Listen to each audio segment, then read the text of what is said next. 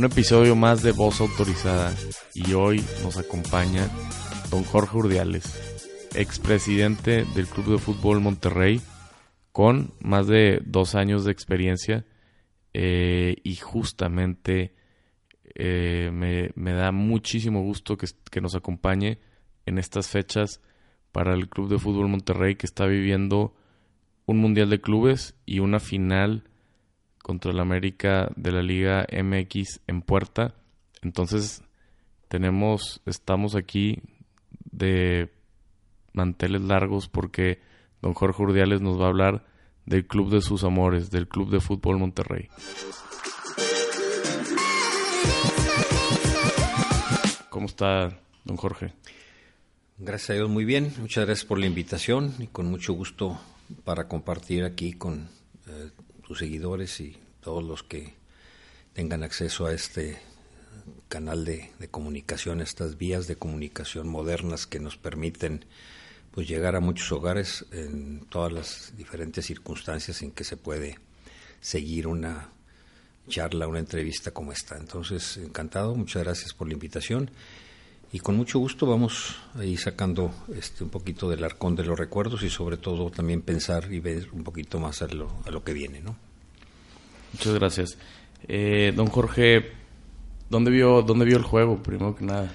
Lo vi en mi casa con mi esposa, con el mayor de mis hijos, los demás estaban eh, unos fuera, otros este, con otras ocupaciones, no pudieron verlo con nosotros en la casa, pero lo, lo vi en, en, casa. Habíamos pensado verlo en otro lado, pero creo que lo más cómodo fue verlo ahí en la casa, gritar los goles con todo gusto y con gran ilusión de que se llegara a esta fase de, semifinal. Eh, así que muy contentos y lo, vimos ahí en casa. Ok, muy bien. Eh, una pregunta específicamente del Mundial de Clubes. Eh, ¿Usted cómo siente o cómo sintió en, aquellos Mundiales de Clubes? ¿Cómo, ¿Cómo, el jugador le cambia un poco el chip? a diferencia de que están acostumbrados a a no algunos no jugar este tipo de torneos y que incluso pues son, oportunidades para ellos en, en su carrera y, y cómo, cómo se motivan y, y, cómo se preparan para el Mundial de Clubes que a lo mejor y no tiene, siento yo que le falta un poco de mercadotecnia o, incluso es un torneo que, que no llama la atención a, a algunos clubes de Europa, pero es, es una gran plataforma, este para, para estos jugadores? Definitivamente eh, es un torneo diferente.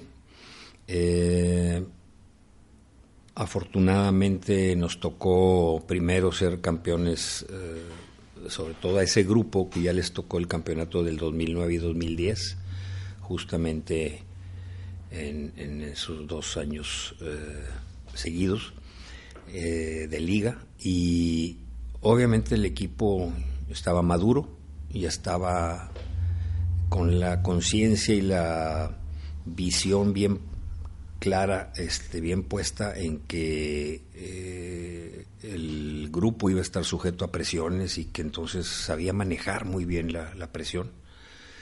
En 2003 no estábamos tan, tan preparados, fue un poco eh, rápido, vamos a decir, que nos tocó. Yo llegué en 2000, diciembre del 2001 y en junio del 2003, al año y medio, ya estábamos con el campeonato. Este, y teníamos muy buen grupo, pero pues se tenía solamente esa experiencia. Eh, los dos torneos anteriores no se había calificado, inclusive a la, en el Liga MX o lo que era el torneo mexicano de primera división. Entonces ya cuando llegamos a estas instancias ya teníamos dos subcampeonatos, eh, teníamos dos eh, ya campeonatos de CONCACAF, entonces ya el equipo estaba muy, bueno, semifinales y, demás, que ya estaba un poquito más curtido y con más experiencia, un poquito más maduro el, Algunos el grupo. inclusive mundialistas, este Sí. Con la selección. Sí, teníamos muy buen plantel y, ya teníamos varios seleccionados de varios países, entonces el equipo ya iba un poco más maduro, ¿no? La serenidad de, de Bucetich, eh, cómo transmitía eh, sus conocimientos y sus emociones muy directamente hacia el partido y hacia el grupo, nos ayudaba mucho, el equipo estaba muy, muy preparado. Entonces pues, se vivió así, este, eh, vamos a ir con esa tranquilidad. sabíamos que el primer juego era clave, Desafortunadamente en la primera experiencia eh, lo perdimos en penales, un partido que nos empataron ya sobre el final y luego perdimos penales. Y los penales los fallaron los dos más seguros que teníamos en ese momento en el grupo, que eran este eh, Luis Pérez, Luis Pérez y Jonathan. Los tiró Jonathan, que los tiraba muy bien, Jonathan Orozco. Y bueno, eh, pues hay una desilusión, ganamos el quinto lugar, pero ya no te sabe igual. Eh, fue una, muy buena experiencia, dura experiencia, porque la verdad, digamos, con mucha ilusión de, llegar a la, semifinal. Y en el siguiente, eh, pues también, ahí vamos ya también más maduros, este, más preparado el grupo, y ganamos el, primer partido claramente y bueno, nos toca, ganamos dos y luego llegamos a la, en la semifinal, perdimos con, con eh, Chelsea. Y nos pegó, nos pegó duro, yo creo que ahí el equipo como que eh, sí se le, tomó demasiado respeto al, rival europeo. Y para cuando despertamos tuvimos un muy buen, muy buen muy buen segundo tiempo pero el primer tiempo nos agarró fríos este creo que nos, nos sorprendió o, lo, lo tomamos con demasiado respeto al rival y, pues cuando acordamos ya estábamos con el 2-0 en contra, ¿no? Pero el grupo reaccionó bien después, ganamos el tercer lugar, eh, se hizo un buen mundial de clubes. el de Marruecos fue muy accidentado, eh, a ese no me tocó ir, este, me tocó estar en, la primera fase, calificar, luego ya la fase de, finales del playoff final ese ya me tocó como asesor, me quedé un año como asesor, ya, ya jubilado, en, noviembre del 2012, y la final fue la que se le ganó a Santos en la voltereta ahí en el TEC, eh, después de ir perdiendo 2 a 0. Entonces fue, una excelente reacción y el grupo también llegó muy maduro, muy, muy, bien. Y es el primer tricampeonato. Así es. De, de, la CONCACAF. Y Así es y recordando un poco, retomando ese juego contra el Chelsea, que ahora también será un rival inglés. El gol, si no me recuerdo, fue de Aldo de Nigris, este, alguien que eh, creo yo que conoce usted muy bien.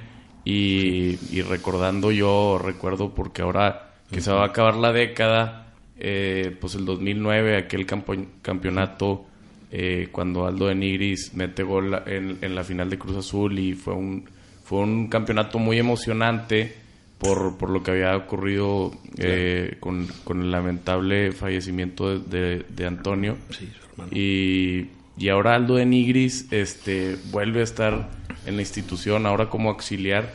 Y quiero, quiero preguntarle qué, qué, qué, qué, tan importante, primero que nada, por, por la persona de, de Aldo de Nigris, y también qué tan importante es un auxiliar técnico, tanto para ya sea lo técnico, pero también para englobar el grupo que tenga esa armonía, ese compañerismo, incluso la madreada que a veces ayuda y todo esto, este tipo de situaciones que el jugador se identifica con ellos, ¿no? Sí, es importante, por supuesto, la experiencia de Basanta con un carácter diferente o la experiencia de Aldo y ahora como, como auxiliar técnico, creo que van a ser de mucha utilidad al grupo. Eh, vamos a decir, la, forma en que llegan también este, es muy diferente. Eh, los otros mundiales de clubes, en uno nos eliminaron en cuartos de final antes de ir y en el otro este, eh, no calificamos, de hecho, y entonces eh, llegas con un estado anímico diferente llegas un poquito más frío. Aquí llegamos embalados, ahorita está llegando el grupo, está llegando con una muy buena inercia, con, una, muy buena racha, de, partidos sin perder, ya son nueve. Eh, creo que los ajustes que hizo Mohamed y la, transmisión de confianza y de compromiso que inculcó, que involucró al, equipo en eso, eh, ha sido fundamental en el repunte, porque pues, es el mismo cuadro, son los mismos jugadores. Sí, con un poco más de, tiempo de adaptación de parte de Jansen, que fue muy valioso en los primeros juegos y luego desafortunadamente se lesiona. pero el equipo toma una conjunción muy importante, entonces se llega en un estado anímico ideal. Se sabe que se va a jugar contra el equipo más importante del mundo en este momento. Eh, siempre ha estado entre los grandes, pero ahora está en un momento excepcional porque además le metieron todo el, apoyo y toda la carne al asador ahí, le han invertido y sobreinvertido y les ha redituado porque el equipo anda muy bien, está invicto en este semestre y, viene de ser campeón de, de Champions, este, en fin está en el mejor momento que puede estar un equipo. Creo que la experiencia de Aldo va a servir en el sentido de, no verlos para arriba, hay que verlos de igual a igual. No se trata de jugar de igual a igual, se trata de jugar con una estrategia adecuada, que sé que, es, la, es en la que está trabajando el cuerpo técnico. Mohamed tiene obviamente esa experiencia para decir, bueno, pues tampoco me voy a poner a las patadas con Sansón, pero sí este, hay manera de hacerle juego hay eh, forma de, hacer un buen juego. Eh, creo que ahorita todo el mundo da por víctima a Rayados, lo cual eh, es diferente a verlo como favorito al Liverpool. Entonces, el Liverpool este, está preparado muy bien en una competición de muy alto Inclusive son invictos nivel. En la Premier League. Así es, lo que te digo, lleva todo este semestre invicto. Eh, no sé qué tanto vayan a dejar gente en, Europa para, jugar la Copa, eh, pero porque es esta misma semana y ese es el problema de los empalmes, ¿no? Este, además de lo injusto que es la, forma en que se juega el, Mundial, porque llegan directo a semifinal el de, el de Libertadores y el de la Champions. Eh, a mí me tocó estar en la junta previa del Mundial del 2012 y yo lo que proponía era que se cambiara a que en todo caso si se reconoce que el, fútbol de Europa y el fútbol de Sudamérica están en un nivel más alto que los otros eh, vamos a decir este confederaciones. las otras confederaciones bueno que lleven dos representantes que vayan el del Libertadores y Sudamericana y el de la Champions y el de la UEFA eh, pero que jueguen los tres partidos que tienen que jugar cualquiera. Eh, entonces siempre eh, en, un sorteo te puede tocar, como ahora, este, jugar contra eh, Al Saad, pero en otras ocasiones se ha jugado contra el país este, sede. y entonces es un hándicap en contra del, equipo de CONCACAF o del de Oceanía o del de este, Asia.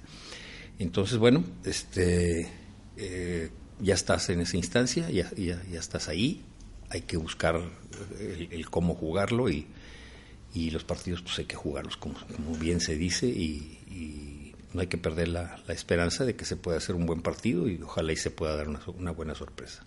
Ojalá y así sea. Y eh, ahora que, vemos que el equipo está unido por esta racha y este envío anímico que, que se fue dando desde la llegada de Mohamed, eh, a mí me llama mucho la atención ver, ver al equipo, siendo un equipo con, con tantas nacionalidades. Hay colombianos, hay argentinos, hay mexicanos, hay, hay jóvenes, hay unos muy grandes. Eh, su experiencia en, en el sentido de, de, cómo, cómo se maneja el grupo, porque sabemos que son diferentes gustos, son diferentes, a veces pues son diferentes culturas, otros están acostumbrados a, a otro tipo de cosas. ¿Cómo, cómo, cómo se maneja este, ese tipo de, grupitos que se pueden llegar a hacer o por, por tanto la edad y tanto las nacionalidades, no? Sí. Es importante lo que mencionas. Eh, creo que Monterrey, eh, cuando después de que yo salí, eh, tomaron una decisión que fue riesgosa y que no tuvo el resultado deseado, que fue cuando llegaron cinco colombianos, cuando todavía se permitía nada más cinco extranjeros. Entonces, se decía en broma que más de dos argentinos era complot. Entonces, este, traer a cinco de la misma nacionalidad no deja de ser un problema muy serio, porque aunque no quieras, creas un grupo cerrado.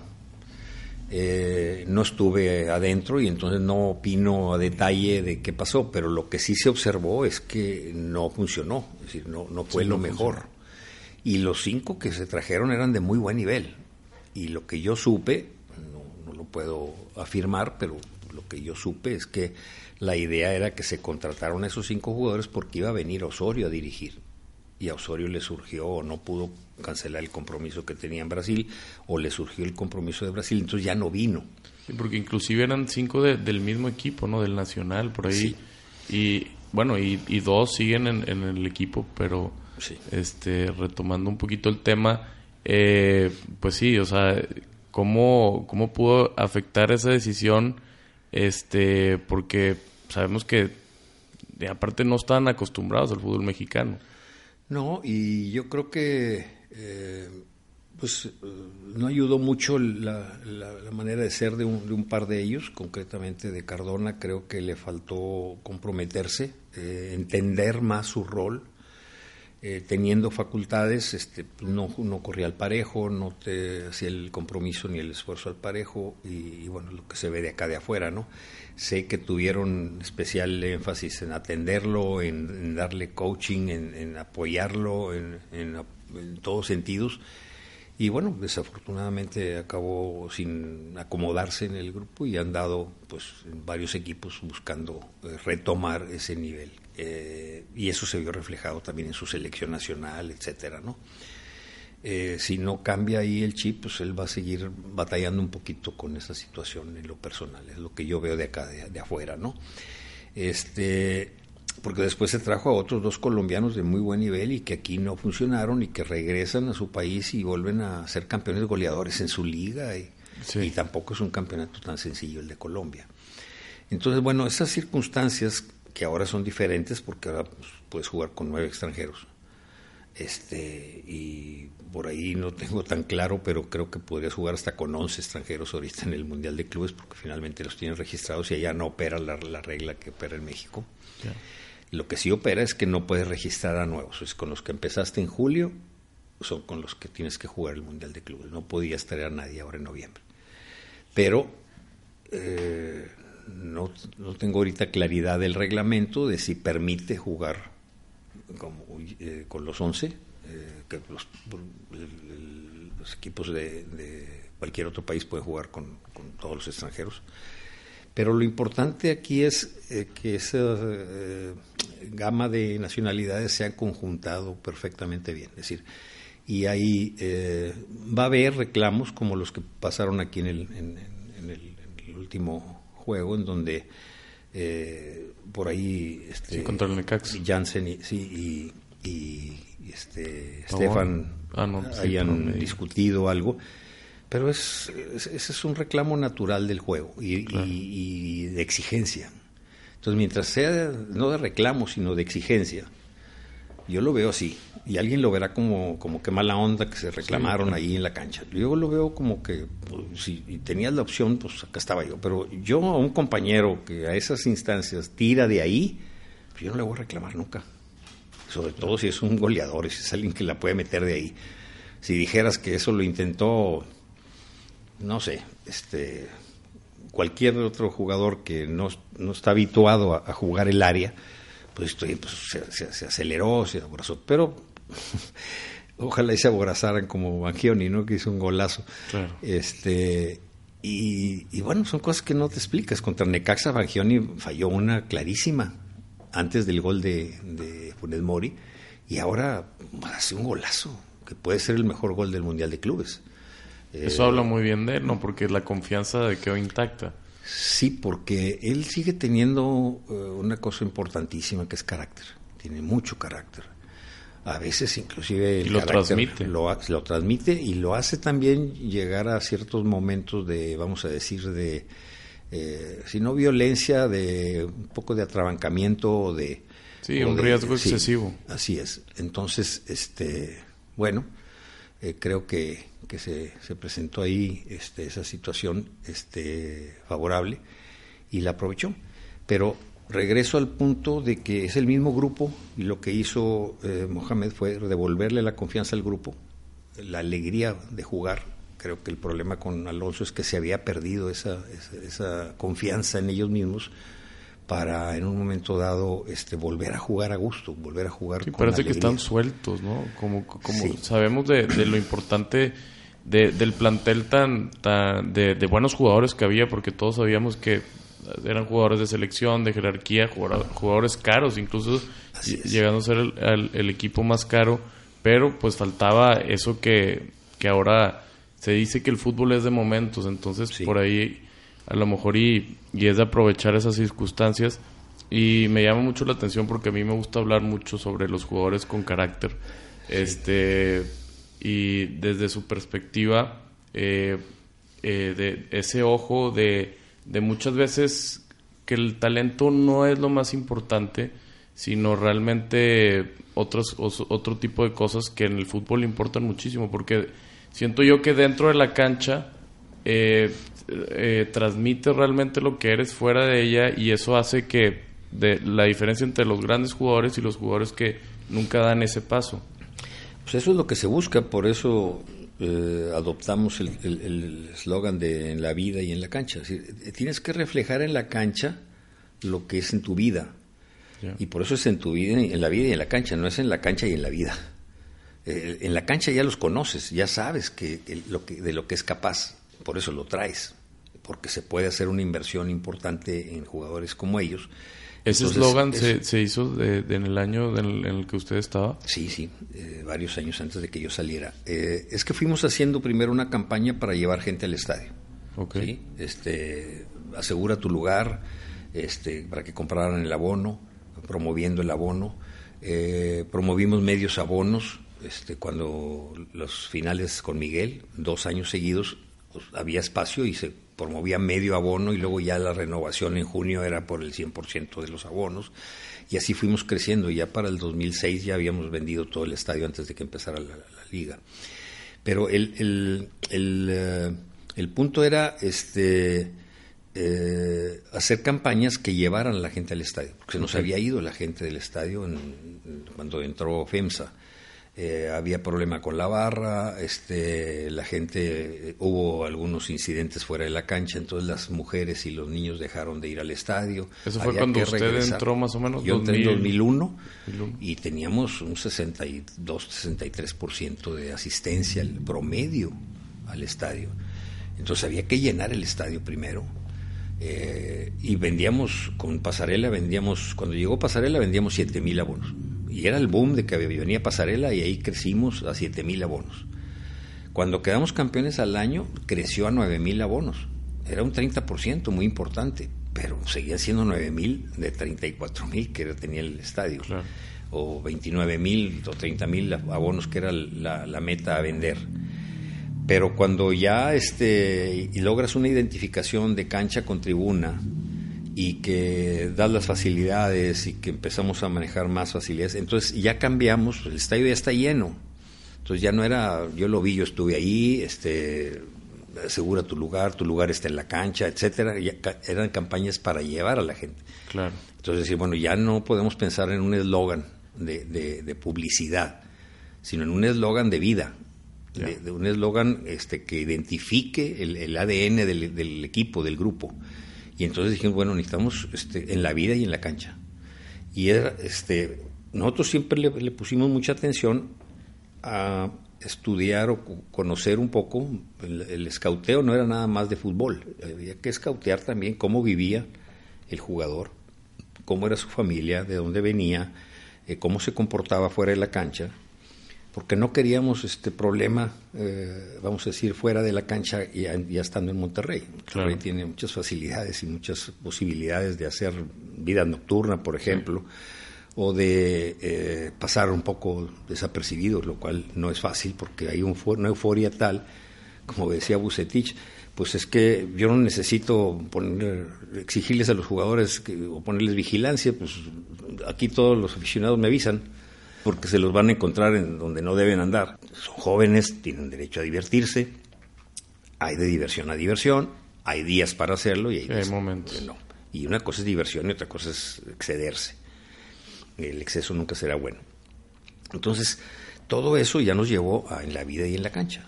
Y decir, necesitamos que sea muy buena persona. Ya sabemos que es buen jugador. Bueno, necesitamos que sea muy buena persona y que viva bien, que esté en, acorde a los objetivos del, club, a la moral, a los valores que quiere manejar el club. Y entonces eso fue lo que le fue dando consistencia al, grupo. Entonces, y, es al revés, o sea, ese, a ese buen jugador hacerlo buena persona, no tanto a esa buena persona hacerlo buen jugador, porque está, sabemos que, que cierto, son cierto tipo de jugadores con talentos y, y, se, fue, se ve reflejado, y no nada más en el fútbol, ¿no? En, en cualquier otro deporte, este, inclusive en la vida, pues es una filosofía importante, este, y, y pues agradable de compartirla con usted. Eh, y retomando, retomando el, el, este, el tema de, del Monterrey, eh, actualmente me, me, llama mucho la atención también eh, pues esta el personaje de, Mohamed, ¿no? un, un, jugador que también fue medio polémico y que estuvo, fue jugador de, del, del club. Y pues sabemos su historia como entrenador. Ha sido exitoso en otros equipos, pero con Monterrey, eh, pues como que le falta eh, ese, ese campeonato y, y, cómo, cómo le afectó yo creo que la final regia, ¿no? Sí, eh, yo creo que más que la final regia, que obviamente que afectó, yo creo porque él se quedó todavía un semestre más y ya lo que le afectó fue el no llegar otra vez a la final. Es decir, cuando él se queda en la semifinal contra Cholos, un equipo que él había dirigido. Incluso creo que fue en cuartos. en cuartos, no, lo tengo tan presente. Este, pues ahí ya sabes que ya no, ya no me siento con, con, el, envión, el empuje para sacarlo. Entonces tenía todavía contrato y sin embargo decidió cortarlo. Y, y bueno, este, no le, no le fue tan bien. Eh, empezó muy bien en Europa y luego no le fue bien. En Huracán no le fue bien entonces él obviamente es un hombre de revanchas, este, es un poco gitano, lo ha dicho él mismo, que es un poco gitano, así que cuando no le gusta algo, pues mejor se va. Eh, tiene esos valores también eh, de, saber cuándo no estoy siendo útil o no estoy dando valor agregado, no estoy aportando, mejor me retiro. Y creo que fue la decisión que él tomó. Eh, y ahora, bueno, llegó en un momento complicado, difícil, pero justamente en lo que a él le gusta, en el reto. El, equipo creo que había perdido la confianza en sí mismo y un poco la confianza en, el, en, quien los dirigía, en Alonso, porque creo que siendo un muy buen entrenador, que lo es eh, Alonso, y qué bueno que Mohamed haya destacado el decir, hoy estamos aquí por Alonso, porque él ganó el derecho a ir al Mundial de Clubes, ya no le tocó a él, como le pasó a Bucetich. Eh, fue otra historia diferente, no, no la pongo, no la comparo, pero les tocó la misma circunstancia, vamos a decir, uno consigue la calificación y otro eh, este, la juega. Este, pero creo que eh, llegó en un momento en donde eh, como que es lo que le gusta a él, es decir, el todo por todo o nada, ¿verdad? El todo por el todo, me voy a jugar todo creo que Alonso problemita que tenía era que transmitía un poco de inseguridad o de, angustia, de la, impotencia de no resolver algo y lo, transmite al grupo. Entonces el grupo empezó a perder confianza. Y, bueno, se la retomó con, Mohamed, eh, quizás con un poco de exceso de confianza en los juegos de local que eh, no se ganaron, se empataron los dos supuestamente con los equipos 18 y 19 del torneo, y sin embargo, pues pesaron, pero se recuperaron fuera, que fue valiosísimo, porque eso en la, en la autoestima y en la confianza del grupo fue importantísimo. Entonces eh, se jugó muy bien fuera y se lograron puntos afuera que se perdieron aquí. Eh, así que llegó en, un momento eh, difícil y lo sacó adelante. Y eso también transmite una gran confianza al grupo. Claro, y se, ve que es un que es un personaje, un líder, ¿no? Que yo creo que, que el Monterrey, eh, bueno, esto es percepción percepción personal, Le, le hacía falta un líder porque son jugadores... Eh, sabemos que, que Chema Santa obviamente tiene ese liderazgo, pero a lo mejor y, y ya, ya había estado ausente tanto lesiones y, y por su edad Sí. Y, y yo creo que también tiene que haber esa, ese, esa persona o ese personaje que también, no nada más dentro del grupo, sino afuera, se observe como ese líder. ¿no? Sí, creo que se tomaron decisiones importantes. Eh, Alonso es, un líder, tiene liderazgo, pero lo fue perdiendo, o sea, porque al ir perdiendo la confianza vas perdiendo liderazgo. Vas perdiendo el grupo, incluso. Y eh, sí, el grupo va perdiendo confianza. Este, y bueno, yo vi una reacción realmente buena y positiva del grupo, decir, oye, es que no es Alonso, somos nosotros, ¿verdad? Pero, pero bueno, algo tiene que ver el entrenador. Eh, se dice mucho de porcentajes, y que es el 70-30 o 80-20. Eh, es muy difícil decir porcentajes. La realidad es que hay un peso específico del director técnico que se nota mucho, sobre todo en los planteamientos de inicio y luego en los ajustes durante el, el, partido. Ese es donde se nota más la mano del, del director técnico. Y, entonces con, con, Mohamed se retoma y se tomó otra decisión importante, que fue el transmitirle un poco la confianza a la afición de que iba a ir alguien otra vez al vestidor, que conocía el vestidor y que hace muy poquito estuvo en el vestidor, como fue el, caso de Aldo, y que es alguien que tiene toda la, cepa del, equipo, por lo que logró con el equipo, porque es de aquí, por, por su hermano, por todo lo que rodea a, Aldo, ¿no? Entonces creo que ese, ese pequeño plus el de que él esté ahí, no estoy diciendo que tenga un gran peso a lo mejor en el, en el grupo, pero sí lo tiene, sí tiene un peso específico. Eh, justo a lo mejor es el 5 para el peso, ahora lo que falta para completar ahí. Eh, no le resto ningún mérito, al contrario, estoy diciendo que tiene mérito, y, pero que fue un momento de un golpe anímico también para la afición. Y cuando esto se empieza a ver reflejado en, los resultados, pues obviamente crece la confianza de todos, ¿verdad? Y la ilusión de todo el mundo. eso es lo que se está viviendo el, ahorita. El, equipo anteriormente, los meses anteriores, inclusive, o sea, cómo son, cómo es la vida de, en este mismo año el Monterrey, la afición estaba perdida y, los que tenemos eh, esa memoria de corta de, de, realmente, pues estábamos reventando medio mundo. estábamos, no sabíamos qué hacer, unos le echábamos la culpa a Alonso, otros a los jugadores y tal, y cómo, cómo cuando hay esa, eh, esas piezas fundamentales que, que, ya marca usted, pues se va viendo la, la diferencia tanto en la afición y, y, tanto en el equipo, que yo creo que los resultados es, es como, como eso que se necesita para que para que todo, todo vaya en armonía y, y, estemos disfrutando este mes eh, del equipo pues muy bien y, la verdad esperemos que, que acabe así eh, y, veremos qué, qué es lo que pasa. Eh, muchísimas gracias por, por acompañarnos a, a voz autorizada.